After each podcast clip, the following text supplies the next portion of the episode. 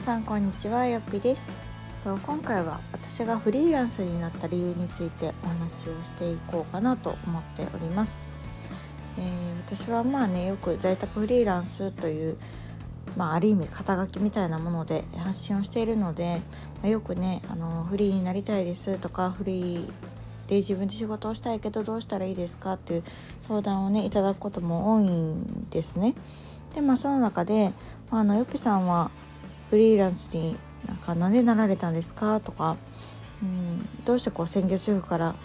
就職ではなくねフリーランスなんですか？っていうご質問もたくさんいただいてきたので、あのちょこちょこねいろんな場面でお話はしているんですけど今回またねラジオで改めてお伝えできたらいいかなと思ってお話をすることにしました。でえっとまあ、まず私はですね以前って別にフリーランスを目指してたわけではないんですね。であの、まあ、簡単に私の生い立ちというか流れを言うともともとは専門学校の教師として正社員しかも総合職で働いていましたそれが大学卒業して新卒で、まあ、その就職先っていうものを選んだのでまあまあ総合職なのでねあの全国転勤とかもあるんですよ。でまあ私は全国転勤になる前に、まあ、退職をしたので、まあ、転勤っていうものは経験してないんですけど、まあ、あのままいればまあ必ずと言っていいほど、うん、どこかに転勤にはなっていただろうし、まあ、役職とかも変わったりするとねやっている内容仕事の内容とかも変わってきたんじゃないかなっていうのは思っています。ただ当時あんまりこう結婚されてる女性の上司の方がほとんどいなかったんですね。でまあまあ厳しい職場というか、まあ、そういう全国転勤があったりとかするし、まあ、他人業務なのでねやっぱりこう先生業って結構大変だったりもするのでうん皆さん、まあ、結婚だったり出産だったりを機に、まあ、辞められる方っていうのがまあほとんどだったので、まあ、自分の中でもうん、まあ、ずっとは続けられない仕事かなっていうところと、まあ、自分自身あの結婚してね子供が生まれたらもう少しこううん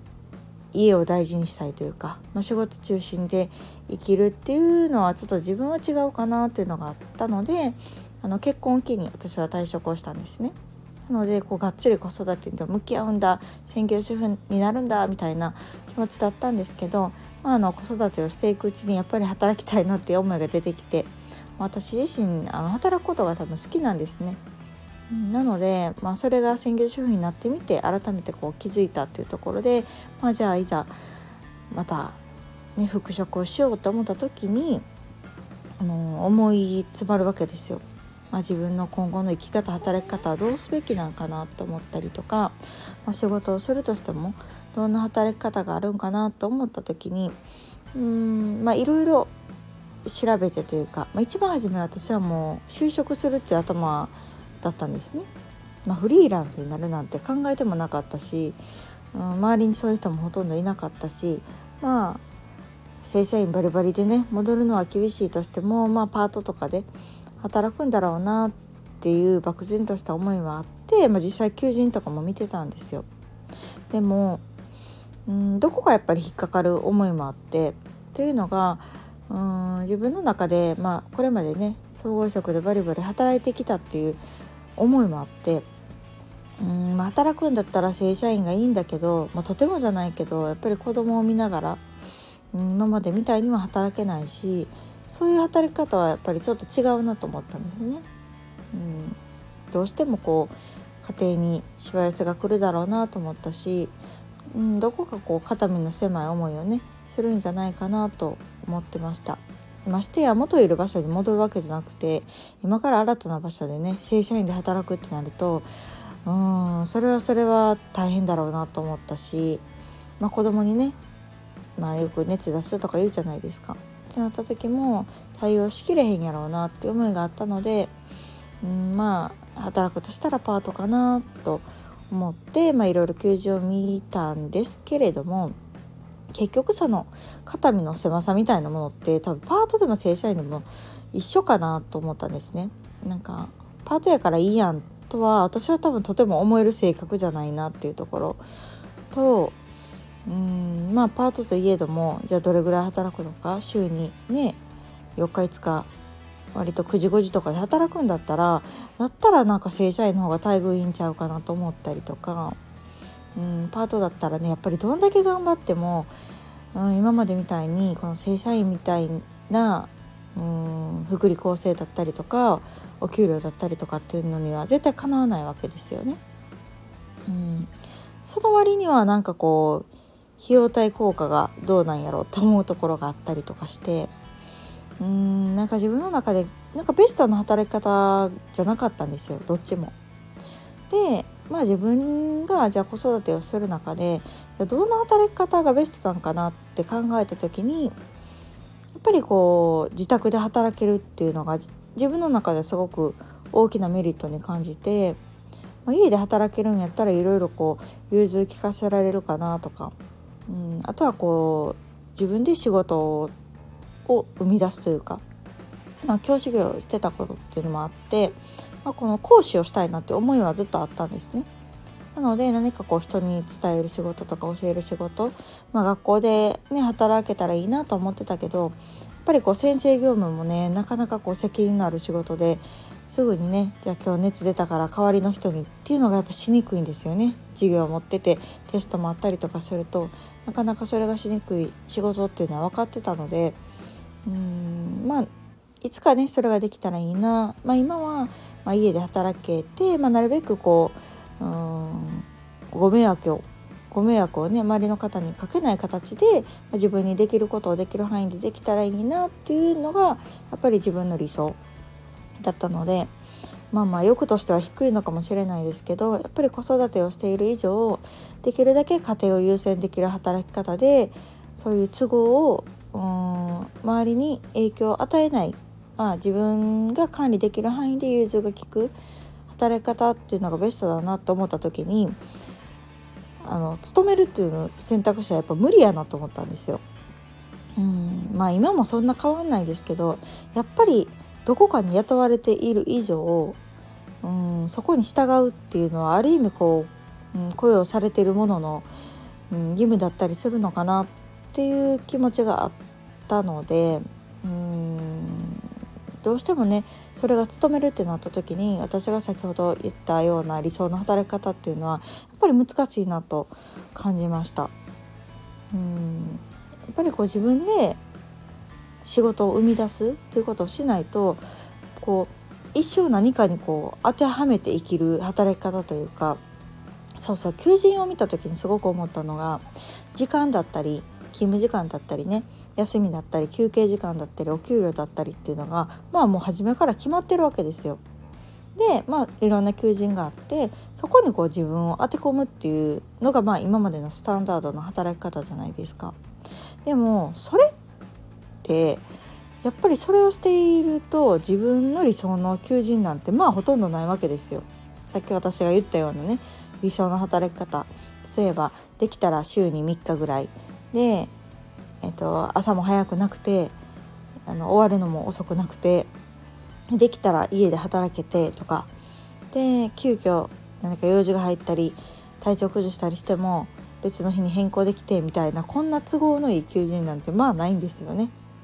うん。でも私はその働き方がしたいと思ったらやっぱり自分で何とかするしかなくってうん。でそれをこう今し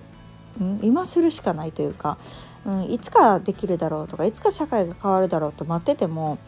まあ、なかなかそんな簡単に変わるもんでもないしで私が求めてるのは今なので今こういう働き方がしたい。極端なこと言うと子供がもっと大きくなってね中学生とか高校生になったら全然あの家で働けなくてもいいんですよ。全然会社勤めするし。うん。何だったら別に私は会社員が嫌いなわけじゃなくってさっき言ったような働き方、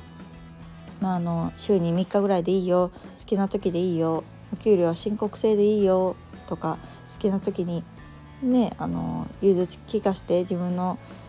パフォーマンスを発揮してくれさえすればいいよっていうような会社があれば私は喜んで会社員になるっていうタイプなんですね。でもやっぱり現状それはもう無理っていうのは判断したのとうんやっぱそういう会社が現状ね少ないしうーんやっぱそういうところを探す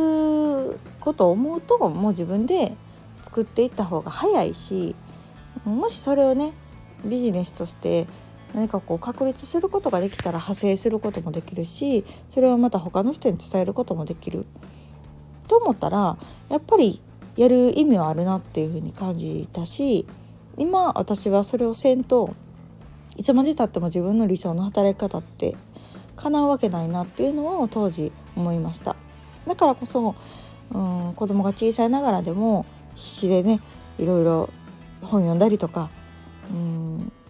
理想の働き方をしてる人に会いに行ったりとか話を聞いたりとか、まあ、当時はそれはそれはがむしゃらに動きましたよ。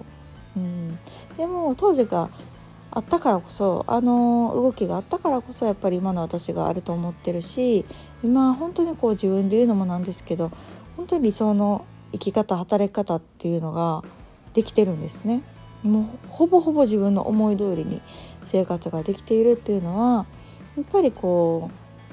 よく言ってる逆算ですよね。その従来のやり方に従うんじゃなくってやっぱりそこに疑問を持って自分がこうだったらいいなこんな理想がいいなっていうところから逆算をして行動するっていうところはうんやっぱり一番理想の生き方働き方に近づく、うん、大原則だなと思うしただそこがね大変なんですけどね何をするかとかどう形にしていくかっていうところがもちろん大変ではあるんだけれどもやっぱりそうしていかないと一生こう何かに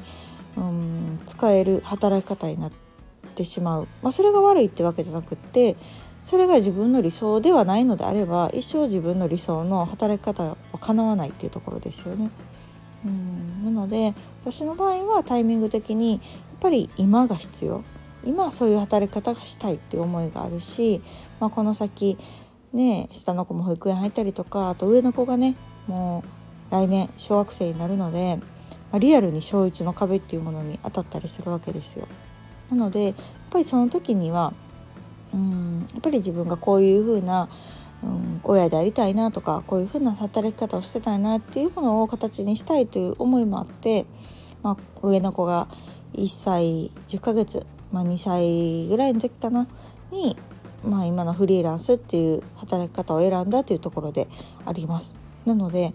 あの、まあ、私はフリーランスになりたくてなったわけじゃなくってやっぱりまだまだ今のご時世的に会社員勤めができなかったっていうところですね。私の理想の働き方を叶えるためには会社員だったりとかパートをがっつりやるっていうところではやっぱりかなわないっていうのを自分で判断したのでうん自分で働き方っていうのをこうカスタマイズしていくフリーランスになったっていうところが一応、うん、流れではあります。なのでまあこういうふうに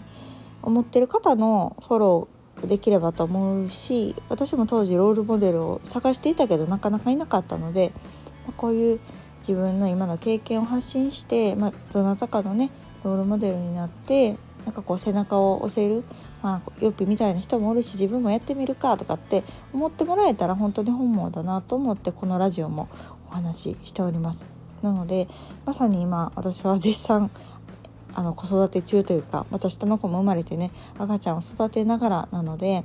まあ、またそこで気づいたこととかも発信できたりするのかなっていうふうに感じてますので今後またちょっとね在宅フリーランスっていうところに軸も戻しながら、まあ、子育ての話とか家庭の話とかもちょいちょい挟みながらね何かこう皆さんが、うん、私の場合はどうだったのとかっていうあの知りたいこととか聞きたいことがあって、まあ、それが参考になったら本当に嬉しいなと思いますので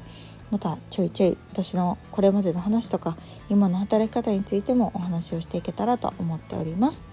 ではまた次回の放送お楽しみに。さよなら。